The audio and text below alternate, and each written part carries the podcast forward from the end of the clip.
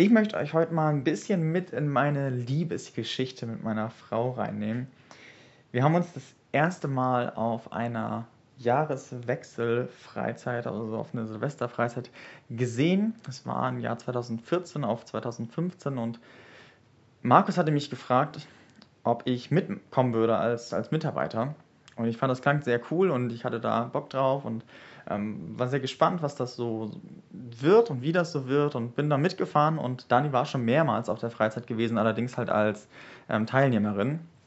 auch dieses Jahr war sie dann halt mit dabei und das war so der Moment, wo wir uns das erste Mal gesehen haben und die Freizeit lief gut, total gesegnet und jetzt fragt ihr euch bestimmt, aber ja gut, wann kam es aber der Moment, wo, wo es gefunkt hat, wo es irgendwie losging und äh, weiß nicht, wo wir uns angeschaut haben, sich unsere Blicke getroffen haben, die Musik irgendwie im Hintergrund anfängt zu spielen, alles sich in Zeitlupe dreht und ähm, dann ihre Locken nach hinten wirft, ich ihr zuzwinker und ähm, ja, weiß nicht, lief so nicht, muss ich euch leider ein bisschen enttäuschen. Der Moment kam nicht, weil ich war irgendwie so im Trubel auf dieser Freizeit. Ich wollte irgendwie alles gut machen, hatte viel im Kopf und war sehr beschäftigt ähm, und, und habe sie gar nicht richtig bemerkt. Und tatsächlich erst dadurch, dass sie mich im Nachhinein angeschrieben hat, weil sie in Anführungsstrichen meine Andacht äh, gut fand, hat das dann alles so seinen Lauf genommen.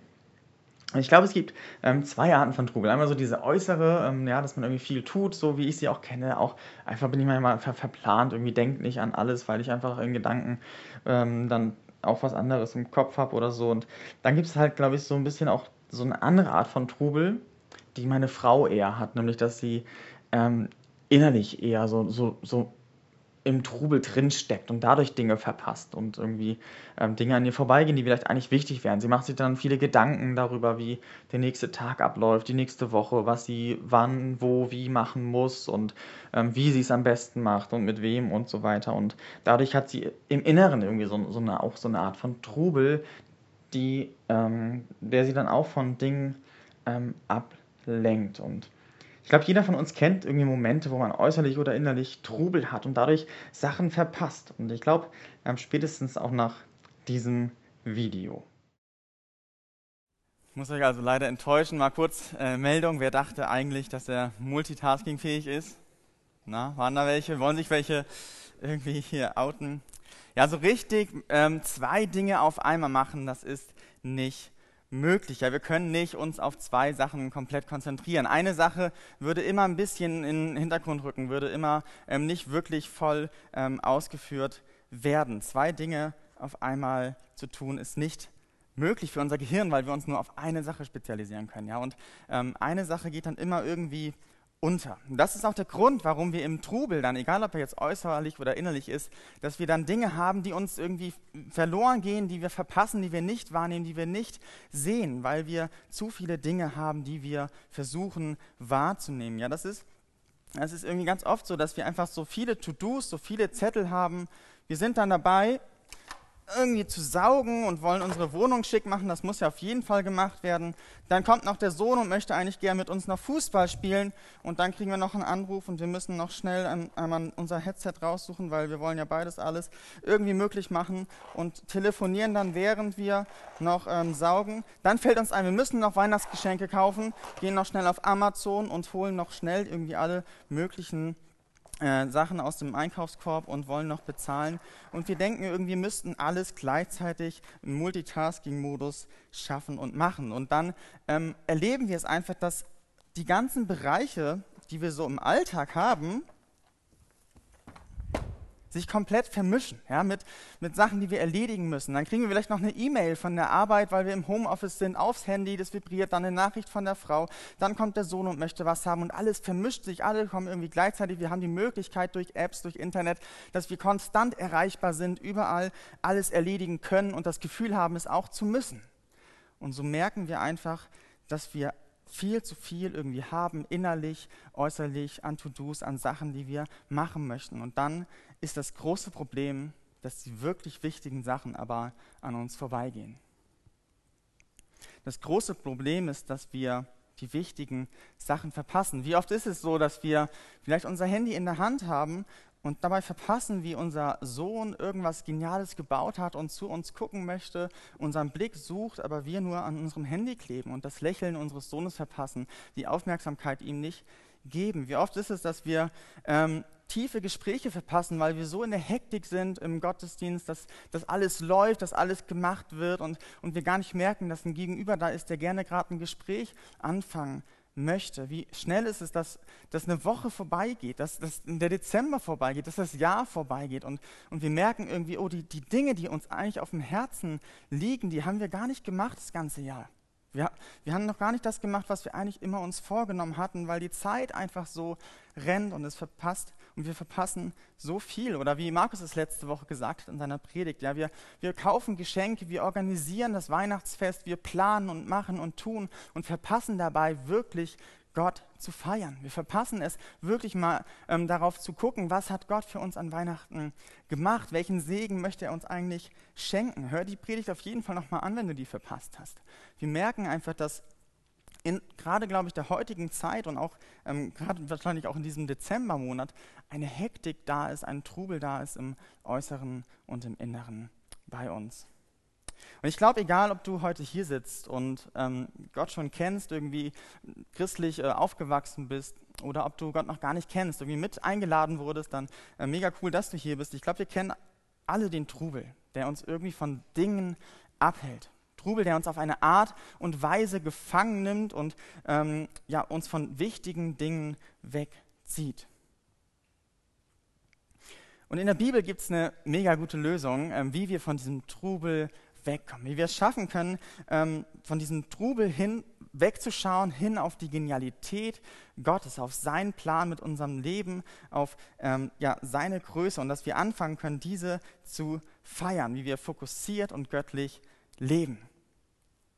Und ich will dich einladen, auch wenn du Gott noch nicht kennst und jetzt sagst, okay, jetzt äh, weiß ich noch nicht genau, was mich erwartet, dass du heute mal dich nicht ablenken lässt, dass du heute mal ähm, dein Handy nicht aus der Tasche holst, nicht gleich im Kopf dein, deine Einkaufsliste durchgehst für nächste Woche, deine To-Dos oder so, sondern dass du heute mal dich darauf einlässt, was Gottes Plan, was Gott mit deinem persönlichen Leben zu tun hat. In der Bibel finden wir nämlich einen Mann, wie ähm, Andreas das schon, Andreas, Andi, Andi das schon gerade eben gesagt hat, einen alten Mann, ja, der, der genau das erlebt hat, dass er in seinem Leben eine Art von Trubel hatte. Und er hat eine falsche Entscheidung getroffen. Und das hatte eine ziemlich krasse Auswirkung tatsächlich auf seinen Alltag. Und dieser Mann, der hieß Zacharias.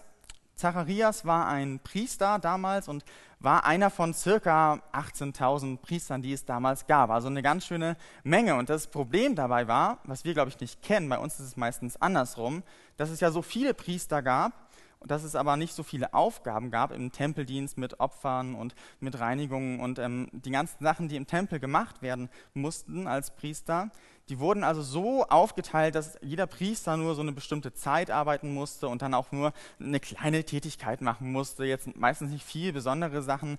Und es gab einfach viel zu viele. Und deswegen gab es nur ganz wenig besondere Aufgaben. Und die wurden auch ausgelost, damit das einigermaßen ähm, gerecht verteilt war, wer jetzt die besonderen Sachen machen durfte. Und eine ganz, ganz besondere Sache, wahrscheinlich die besonderste, ähm, äh, die man machen durfte als Priester, war das Räucheropfer darzubringen. Das Räucheropfer war so besonders, weil es an einem ganz bestimmten Ort dargebracht wurde. Ich habe euch das mal mitgebracht. Ich hoffe, ihr könnt das einigermaßen erkennen. Das ist der Tempel, wie er aufgebaut war.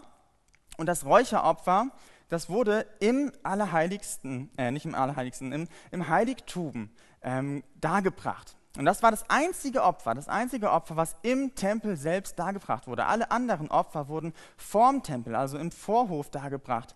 Und es war so, dass, dass, dass dieses Heiligtum ganz ähm, nur durch einen Vorhang getrennt wurde mit dem Allerheiligsten. Und da stand die Bundeslade. Das war der Ort, wo Gott war. Das war quasi die, die intensivste Gegenwart, die intensivste Gemeinschaft mit Gott, die man erleben konnte. Da generell in den Tempel durften auch nur, ins Heiligtum durften nur die Priester und, und Hohenpriester rein, generell, wenn sie die Aufgaben hatten.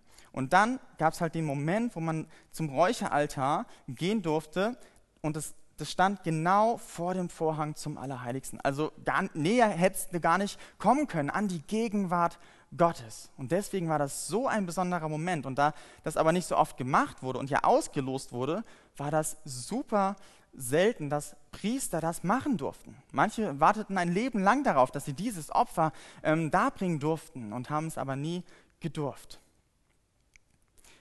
Und Zacharias wurde ausgewählt, dieses Räucheropfer darzubringen. Also ein einmaliger Moment, wo er so nah an Gottes Gegenwart kommen konnte, wie wahrscheinlich noch nie in seinem Leben und wie er wahrscheinlich nie wieder in seinem Leben äh, gekommen wäre.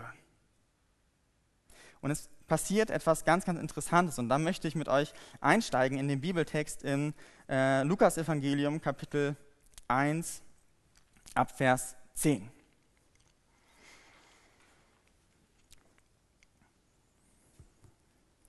Während er opferte, also Zacharias, stand ein, eine große Menschenmenge draußen und betete. Doch ihm erschien ein Engel des Herrn, der plötzlich auf der rechten Seite des Räucheraltars stand. Zacharias erschrak, als er ihn wahrnahm und bekam es mit der Angst zu tun. Doch der Engel sagte zu ihm, fürchte dich nicht, Zacharias, Gott hat dein Gebet erhört. Deine Frau Elisabeth wird einen Sohn, wird dir einen Sohn schenken und den sollst du Johannes nennen. Du wirst überglücklich sein. Und auch viele andere werden sich über deine Geburt, über seine Geburt freuen, denn vor Gott wird er ein großer sein. Er wird kein Wein und auch keine anderen berauschenden Getränke anrühren und von Mutterleib an mit dem Heiligen Geist erfüllt sein. Viele Israeliten wird er zum Herrn, ihrem Gott, zurückführen. Im Geist und in der Kraft des Propheten Elia wird er dem Herrn als Bote vorausgehen. Er wird die Herzen der Väter zu ihren Kindern umkehren lassen und Ungehorsame zur Gesinnung von Gerechten zurückführen, um so das Volk für das Kommen des Herrn bereit zu machen. Wie kann ich sicher sein, dass das wirklich geschieht? fragt Zacharias. Schließlich bin ich ein alter Mann und auch meine Frau ist nicht mehr jung.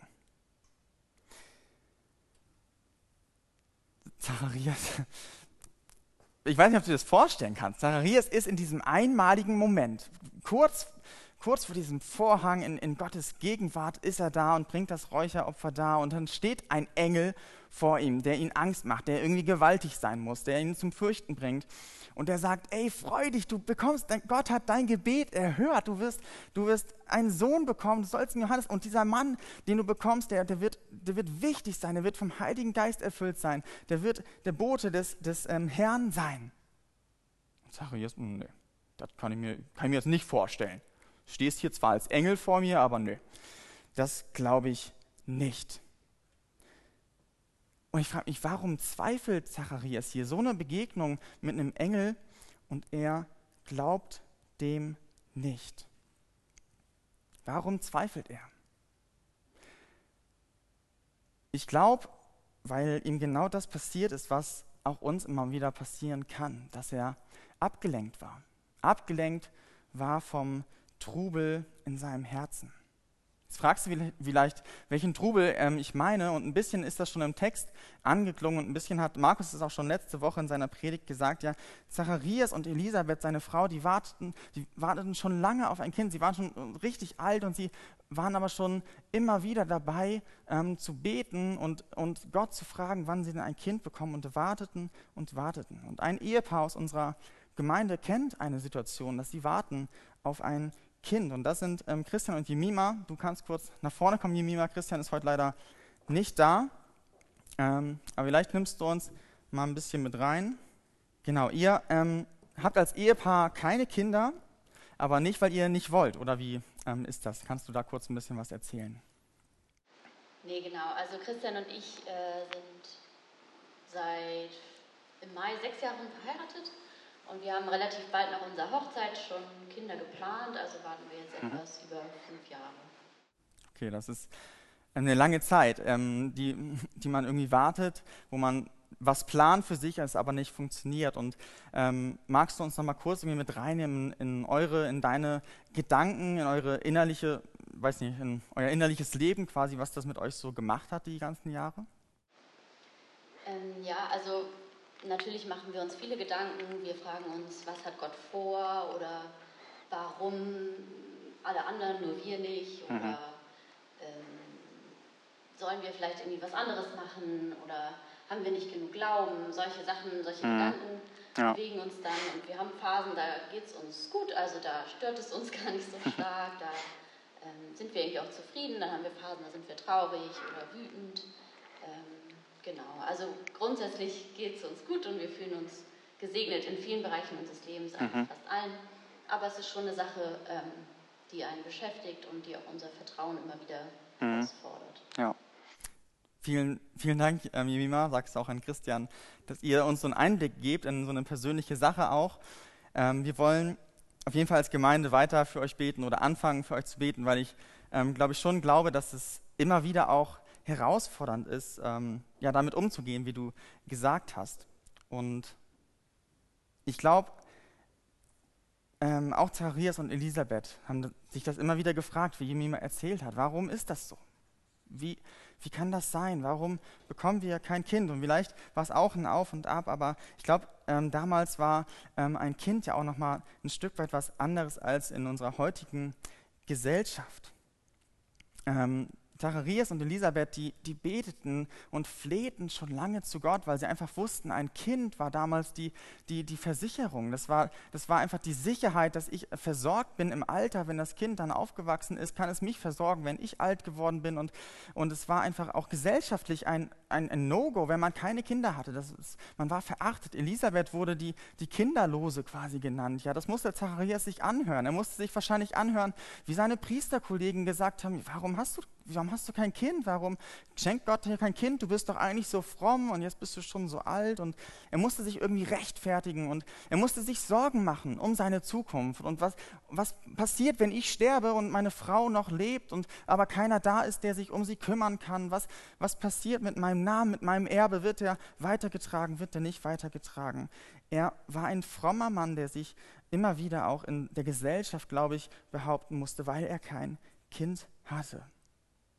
Das war damals noch viel, viel mehr, ähm, hatte damals noch viel, viel mehr Bedeutung, als wir uns das, glaube ich, heute so ein Stück weit vorstellen können. Es war keine Nebensache.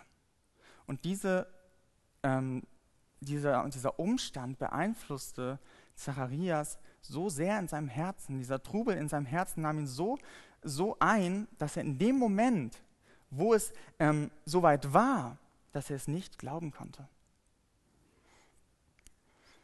Und Gott antwortet ziemlich genial auf die Zweifel von Zacharias oder der, der Engel dann ab Vers 19. Ich bin Gabriel, erwiderte der Engel. Ich stehe unmittelbar vor Gott und bin extra zu dir geschickt worden, um mit dir zu reden und dir diese gute Nachricht zu bringen. Was ich gesagt habe, wird zur gegebenen Zeit eintreffen, aber du wirst stumm sein, weil du mir nicht geglaubt hast. Du wirst so lange nicht mehr sprechen können, bis alles geschehen ist, was ich dir angekündigt habe. Er sagt, ja, ich bin als höchster Engel gerade zu dir geschickt worden, um dir das zu sagen, und du glaubst mir nicht. Ähm, und er sagt, du wirst jetzt mal rausgenommen, du wirst jetzt mal stumm, du wirst jetzt mal ruhig, so, so ruhig, so, so richtig ruhig. So, so richtig, richtig ruhig. Ja, nicht nur, nicht nur irgendwie ein Tag, ein paar Tage, sondern ungefähr circa ein Jahr ein Jahr lang ungefähr stumm sein, nicht reden können. Stellt euch das mal äh, ähm, vor. Ähm, ein Jahr lang nicht reden. Vielleicht hat Elisabeth sich auch gefreut, ich weiß nicht, ähm, was, was ähm, Zacharias für so ein Mann war, der viel geredet hat vielleicht, aber er konnte ein Jahr lang nicht reden. Und ich glaube, für Zacharias war das schon immer wieder ähm, sehr, sehr herausfordernd. Und er wurde an ganz vielen Momenten daran erinnert, wer Gott ist, weil er zum Beispiel morgens aufgewacht ist, so wie du vielleicht morgens aufwachst und dann willst du sagen, morgen Schatz, morgen Elisabeth und kommt nichts raus. Oder er ähm, geht dann los unter Leuten und, und, und da steht eine Gruppe von Menschen und die diskutieren ganz heiß über die aktuellsten Themen und, und er weiß noch was ganz Besonderes und er will das sagen, aber er kann sich nicht beteiligen an der Diskussion, an der Runde. Er ist irgendwie ausgeschlossen. Er kann sich nicht wirklich äußern und mitteilen. Ja, oder plötzlich, ähm, weiß nicht, kennt ihr das vielleicht im Radio läuft, Last Christmas oder so, ja, der neueste Hit oder man will unbedingt mitsingen, kennt ihr vielleicht, ja, und Zacharias damals im Radio, äh, gab es nicht, ich weiß, wollte euch testen. Er hört ein Lobpreislied und er will mitsingen, er will Gott loben, aber er merkt, mh, hm, kommt nichts raus. Und jedes Mal denkt er, ach ja, da war ja was. Ach ja. Und in jedem Moment zwingt Gott ihn dazu, darüber nachzudenken, wie und wer Gott ist ist und was er angezweifelt hat. Warum macht er das? Ich glaube, Gott macht das, weil in... Mm, nein, so weit. Psalm 46, Vers 11 steht, Seid stille und erkennt, dass ich Gott bin. Seid still und erkennt, dass ich Gott bin.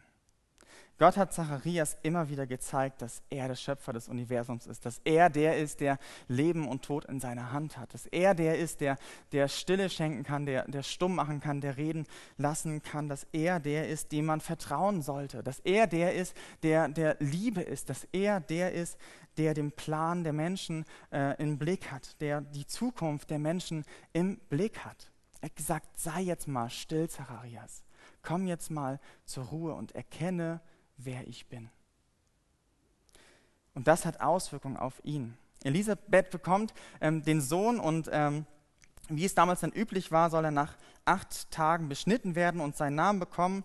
Und hat, sie hat jetzt diesen Sohn, sie haben jetzt diesen Sohn und es kommt zur Namensgebung und logischerweise war das ja so wichtig dann auch, dass man einen Sohn hat als Erbe, als Namensträger, dass dieser dann auch den Namen von ähm, Vater oder von der Familie bekommt. Und dann geht es weiter ab Vers 59. Als das Kind dann acht Tage alt war, kamen sie zu seiner Beschneidung zusammen. Dabei wollten sie ihm den Namen seines Vaters Zacharias geben. Nein, widersprach da seine Mutter, er soll Johannes heißen. Aber es gibt doch niemand in deiner Verwandtschaft, der so heißt, wandten sie ein. Durch Zeichen fragten sie den Vater, wie das Kind heißen sollte. Der ließ sich ein Schreibtäfelchen geben und schrieb zum Erstaunen aller darauf, sein Name ist Johannes. Im gleichen Augenblick konnte er wieder sprechen und fing an, Gott zu loben. Gepriesen sei der Herr Israels Gott. Er hat sein Volk wieder beachtet und ihm die Erlösung gebracht. Und du, mein Kind, wirst ein Prophet des Höchsten sein, ein Wegbereiter des Herrn. Du wirst sein Volk zur Einsicht bringen, dass die Vergebung der Schuld ihrer Rettung ist. Weil unser Gott voller Barmherzigkeit ist, kommt das Licht des Himmels zu uns. Es wird denen leuchten, die im Finstern sitzen und in Furcht vor dem Tod. Und uns wird es leiten, den Weg des Friedens zu gehen. Die Auszeit hat bei Zacharias komplett den Fokus geändert, hat komplett sein Inneres einmal umgedreht. Es ging nicht mehr darum, sein Erbe weiterzutragen, seinen Namen weiterzutragen, für sich irgendwie seinen Plan, seinen Wunsch in Erfüllung zu bringen und zu sagen, jetzt habe ich endlich meinen Sohn für mich, für meine Zukunft gesichert.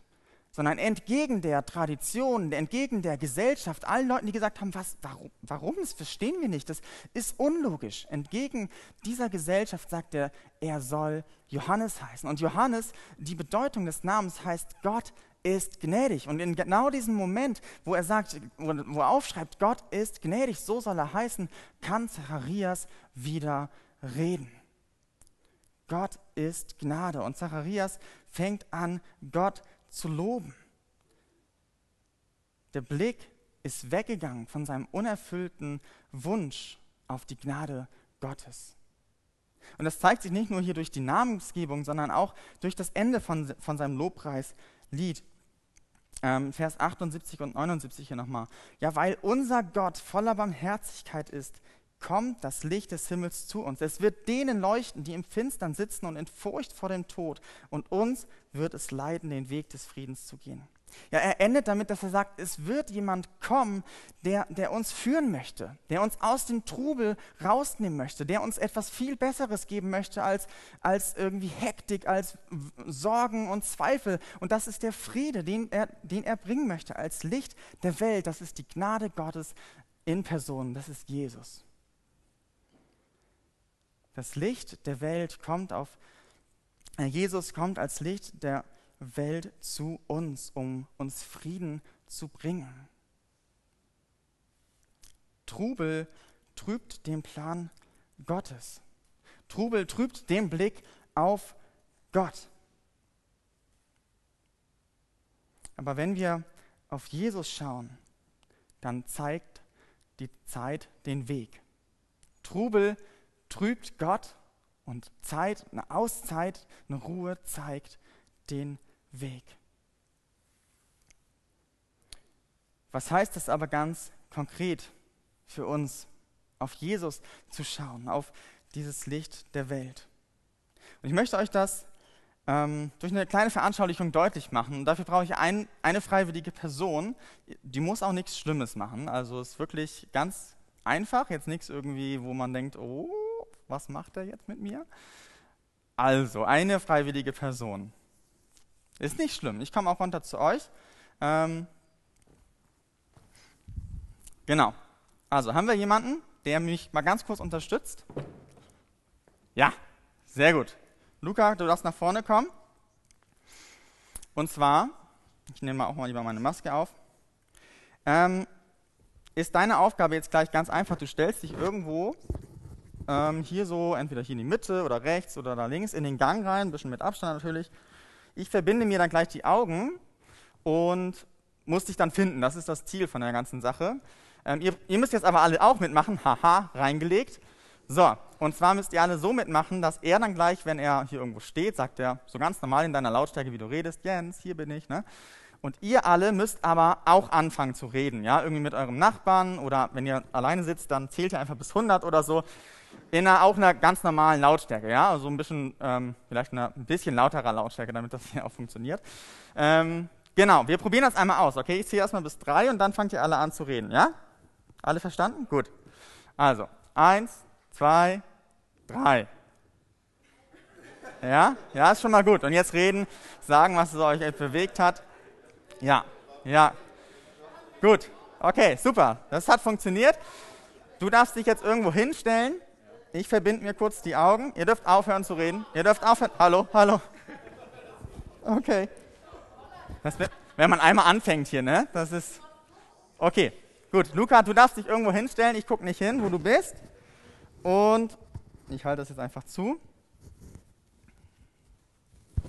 So, steht da irgendwo? Bestimmt, ne? Ich laufe hier vielleicht irgendwo gegen. Wenn ich wo gegenlaufe, dürft ihr Stopp sagen, das wäre super. Ähm, gut, also auf drei fängt Luca an, mich zu rufen und ähm, alle anderen bitte auch an zu reden, okay? Eins, zwei, drei.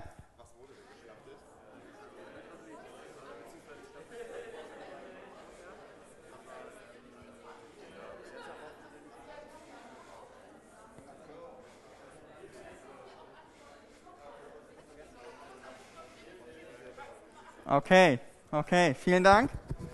Wir versuchen nochmal eine zweite Runde, es funktioniert so nicht. Jetzt müsst ihr alle, jetzt müsst ihr alle bitte ganz, ganz leise sein, okay? Nur Luca darf mich rufen. Du musst dich nochmal woanders hinstellen, jetzt habe ich dich ja gesehen. Und ihr seid alle mucksmäuschen still. Okay, Luca, stehst du irgendwo anders? Dann darfst du jetzt mich mal bei meinem Namen rufen. Ja? Oh, ich habe ein bisschen Angst. Ich habe das vorher nicht geübt. Magst du nochmal rufen? Ja. Bin ich schon ein bisschen in der Nähe? Nochmal? Ja. Sag nochmal. Ja, ich bin noch da, oder? Ja. Danke, Applaus für Luca. Ich glaube aber, dass wir ganz oft auch so mit unserem Leben irgendwie umgehen, dass wir uns fragen, wo ist Gott? Wo geht's lang? Wie kann ich Gott erkennen? Und wir stehen aber so zwischen dem ganzen Trubel, dem, der ganzen Hektik in unserem Alltag, die uns ablenken, die uns beeinflussen und wir, wir hören gar nichts, wir, wir sehen gar nichts und, und es wird ziemlich schwierig, darin irgendwie sich zu orientieren. Vielleicht fragst du dich irgendwie immer wieder, und ähm, wo ist Gott? Wie kann ich Gott erleben? Wie kann ich ihn sehen? Aber dann stecken wir schon fast wie selbstverständlich in so einer Umgebung, wo, wo wir einfach von so vielen Dingen ähm, beredet, besprochen, beeinflusst werden, dass wir beschallt werden und der Trubel den Blick, den, den Plan Gottes trübt. Wo musst du mal ruhig werden? Wo musst du deine Umgebung mal ruhig werden lassen, um Gott und seinen Plan zu sehen, um ihn wahrzunehmen? Wo musst du mal einen Bruch schaffen, irgendwie mal rauskommen aus deinem Alltag, aus, aus deinem Trubel, um, um mal wirklich zu merken, was wichtig ist? Wo hast du Dinge, die dich ablenken, die, die hier, wie, wie ihr es jetzt gemacht habt, immer wieder einfach euch ähm, beschallen, die, die uns irgendwie von den wirklich wichtigen Dingen ähm, ablenken. Vielleicht sind es ganz viele Termine, die du hast, die, wo du von einem Termin zum nächsten hast und irgendwie mit Familie und Arbeit und Gemeinde alles übereinander bringen willst und du, du weißt irgendwie gar nicht, wo die ganze Zeit geblieben ist und du bist nur dabei, deinen Termin hinterher zu rennen. Oder es ist dein Handy, was alle zwei Minuten vibriert und ähm, hier eine Meldung bekommt, wer was geschrieben hat, gemacht hat, damit du up-to-date bist, du immer weißt, wer was von dir will, ähm, damit du immer weißt, was du machen musst, was aktuell gerade wichtig ist, was ähm, gerade in der Welt los ist und du bist die ganze Zeit nur dabei, dein Handy in der Hand zu halten, weil du irgendwie das Gefühl hast, du müsstest mit dran sein, mit dabei sein, immer erreichbar sein. Vielleicht sind es auch Sorgen jetzt mit Corona. Wie geht alles weiter? Ja, wie wie, wie wird es sein mit, mit meiner Arbeit, mit meinem Studium, mit ähm, dem ganzen Weihnachtsfest, mit meiner Familie, mit meinen Angehörigen? Wie, wie soll das alles weitergehen? Und es nimmt dich so gefangen, diese ganzen Gedanken, diese ganzen Sorgen, dass du, dass du gar nicht mal irgendwie wirklich zur Ruhe kommen kannst. Oder es ähm, ist einfach auch ein unerfüllter Wunsch in dir, der dir immer ja, einfach Zweifel auch bringt, der dich unruhig werden lässt, dass du dir wünschst, eigentlich Gesundheit zu haben, dass du dir wünschst, ein Kind zu haben, dass du dir wünschst, irgendwie eine Art Sicherheit zu haben. Und du, du stehst irgendwie immer wieder ähm, in Tagen auf und merkst irgendwie, ich bin komplett unruhig im Inneren. Was ist es, was dich ablenkt und, und davon abhält, Gott wirklich zu sehen? Ich will dich herausfordern mit ähm, einer Sache. Nimm dir einen Tag oder mindestens eine Stunde mal eine Zeit, wo du zur Ruhe kommen kannst.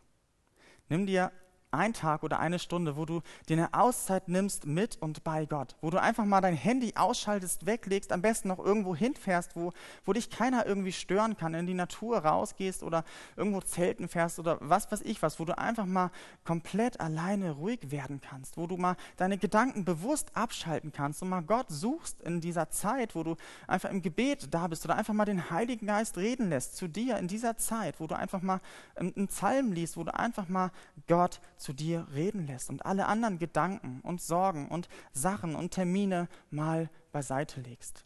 Nimm dir einen Tag oder eine Stunde in dieser Zeit mal eine Auszeit.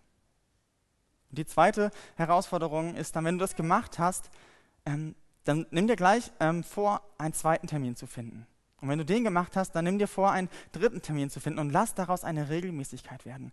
Ja, mach es nicht nur einmal und dann machst du das nächste Jahr wieder nicht, sondern lass es doch, mach es doch als regelmäßigen Termin in deinem Kalender, damit du noch einen Termin hast, wo du aber zur Ruhe kommen kannst, wo du mal eine Auszeit haben kannst, eine Zeit mit Gott, ein Date mit Gott und wirklich einfach mal ruhig werden kannst, zur Ruhe kommst und dir einen Ort suchst, wo du Gott erkennen kannst. Nimm dir mal diese Zeit wo du zur Ruhe kommst, um Gott zu erkennen. Jesus sagt nämlich in Matthäus 12, Vers 34, aus der Fülle des Herzens redet der Mund. Und das ist das, was wir bei Zacharias gesehen haben, dass ähm, aus seinem Herzen ähm, zuerst der Zweifel kam. Dass äh, aus seinem Mund zuerst der Zweifel kam, weil in seinem Herzen der Trubel war. In seinem Herzen waren, waren unerfüllte Wünsche, waren viele Gedanken und aus seinem Mund kam der Zweifel. Und dann erlebt er aber die, die Wendung, den Change in seinem Leben, wo er dann merkt, ähm, nach dieser Auszeit merkt er, dass in seinem Herzen der Heilige Geist ist. Und was kommt aus seinem Mund? Der Lobpreis Gottes. Der Blick auf die Zukunft. Er, er glaubt diesmal, dass das eintritt, was er sagt. Ja, am Anfang glaubt er nicht, dass der Sohn kommen wird. Und dann glaubt er aber, dass der nächste Sohn kommen wird, nämlich das Licht der Welt. Und das sagt er weiter. Und das ist, das ist die Veränderung in dem Herzen von Zacharias. Und wie genial ist das bitte? Und ich, ich wünsche mir das so sehr, dass ihr das alle auch erlebt. Dass wir das erleben, so einen Wechsel in unserem Herzen zu haben durch eine Auszeit mit und bei Gott. Dass wir erleben, dass, dass, dass Gott uns mal wirklich zur Ruhe bringen möchte, uns zeigen will, dass wir ihm vertrauen können, dass er groß ist, dass er allmächtig ist. Ja, was wäre, wenn du das erleben würdest? Wenn du Gott vor Augen hättest, du würdest ihn feiern. Du würdest seinen Plan feiern. Du würdest es feiern, was er mit dir vorhat und was er dir alles schon geschenkt hat, wenn du dir mal die Zeit nimmst, auf ihn zu achten. Was wäre, wenn du der Hektik in deinem Leben, in deinem Herzen entkommen würdest? Wenn du merken würdest, dir vorstellen würdest, wie Jesus ganz in deiner Nähe steht, wie Luca, und dich, dich ruft und sich wünscht, dass du zu ihm kommst, um bei ihm Frieden zu finden, Ruhe zu finden. Was wäre, wenn wir dem Trubel für einen Moment mal keinen Raum geben? Dann sehen wir Jesus. Dann feiern wir Jesus. Und wenn du Gott noch nicht kennst, dann, dann wünsche ich dir einfach so sehr, dass du auch das sagen kannst und erleben kannst, was, was Zacharias erlebt hat, dass er sagt, Jesus ist das Licht der Welt, der, der auf diese Welt gekommen ist, um den ähm, zu zeigen und die in Unruhe, die in, in Verlorenheit, in Dunkelheit sind, um denen ein Licht zu sein und ihnen den Weg zum Frieden zu zeigen. Dass du, dass du merkst, dass, dass, dass jemand da ist, der dich aus deinen Sorgen mit Corona, mit, mit, mit deiner Zerrissenheit, jetzt, was ist, was ist wahr, was ist falsch, was, was sagen die, was sagen die, und, und einfach ja, in deinem ganzen Leben, in der Hektik, mit den Terminen, mit den Medien, die wir alle gerade erleben, dass du da einen Ausweg hast, dass du eine Person hast, die dir Ruhe geben möchte. Und ich fordere auch dich heraus, nicht mit einem Tag oder einer Stunde, was du machen sollst, sondern nur mit einem Gebet. Einfach nur ein Gebet, dass du vielleicht gleich heute oder ähm, die nächsten Tage sprichst, ähm, dass, dass Gott sein Licht in deine Dunkelheit leuchten lässt. Bete einfach dieses Gebet, dass Gott sein Licht in deine Dunkelheit bringt. Und ich glaube, dann wirst du genau das auch erleben. Feiern hast, Feiern heißt heute für mich, Führung erkenne ich erst in ruhiger Nähe Gottes. Die, die letzte Woche da waren, die können jetzt ähm, voten, welcher Satz besser ist. Markus hatte auch so einen Satz. Ähm, ja, feiern heißt Führung erkenne ich erst in ruhiger Nähe Gottes. Ja, Gott und seine Führung, sein Plan mit meinem Leben, wie er ist, das erkenne ich erst, wenn ich ruhig werde, wenn ich ruhig ähm, zu Gott komme. Und das wünsche ich mir so sehr, dass, dass, dass jeder das erlebt. Und die Band kann ähm, schon mal nach vorne kommen, weil wir gleich eine Lobpreiszeit haben wollen. Und ähm, ich fände es total schön, wenn wir schon einen kleinen Part umsetzen heute. Direkt ähm, von der Predigt eine kleine Umsetzung machen, dass wir jetzt gleich, bevor das erste Lied anfängt, eine Minute uns nehmen, wo wir wirklich mal still sind. Wo wirklich mal nichts irgendwie ist, wo, wo ihr nicht raschelt, wo ihr nicht irgendwie was, was bedenkt, was ihr noch machen müsst jetzt die nächsten Tage, was ihr noch nicht besorgt habt, sondern wo ihr einfach mal ruhig werdet, in Gedanken und auch einfach rein äußerlich, wo ihr einfach mal den Heiligen Geist zu euch reden lässt, was, was Gott euch sagen will, wo ihr vielleicht einfach genau dieses eine Gebet sprecht oder ein anderes Gebet sprecht, wo ihr einfach mal wirklich zur Ruhe kommt.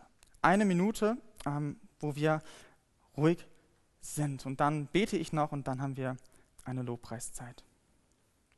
Vater im Himmel, ich danke dir so sehr, dass du Zacharias gezeigt hast, ähm, wie er, wie er dich erkennen kann, wie er wegkommen kann von, von seinen Wünschen, von seinem Trubel in seinem Herzen, von ja, einfach den Dingen, die ihn gefangen genommen haben, hin zu diesem Blick, zu dieser Wende, dass er erkennt, dass du gnädig bist, dass du groß bist und dass dein Plan, dein Weg mit uns Menschen Frieden heißt und, und Ruhe heißt und genial ist. Und das wünsche ich und bete ich ähm, für mich und für jeden hier und für jeden, der das auch im Nachhinein hören wird, dass, dass wir das erleben. Gerade in unserer Gesellschaft, in unserer heutigen Zeit, in der, auch in der Weihnachtszeit, dass wir Zeitpunkte finden, wo wir aus der Hektik, aus dem Trubel rauskommen, um bei dir wirkliche Ruhe zu finden.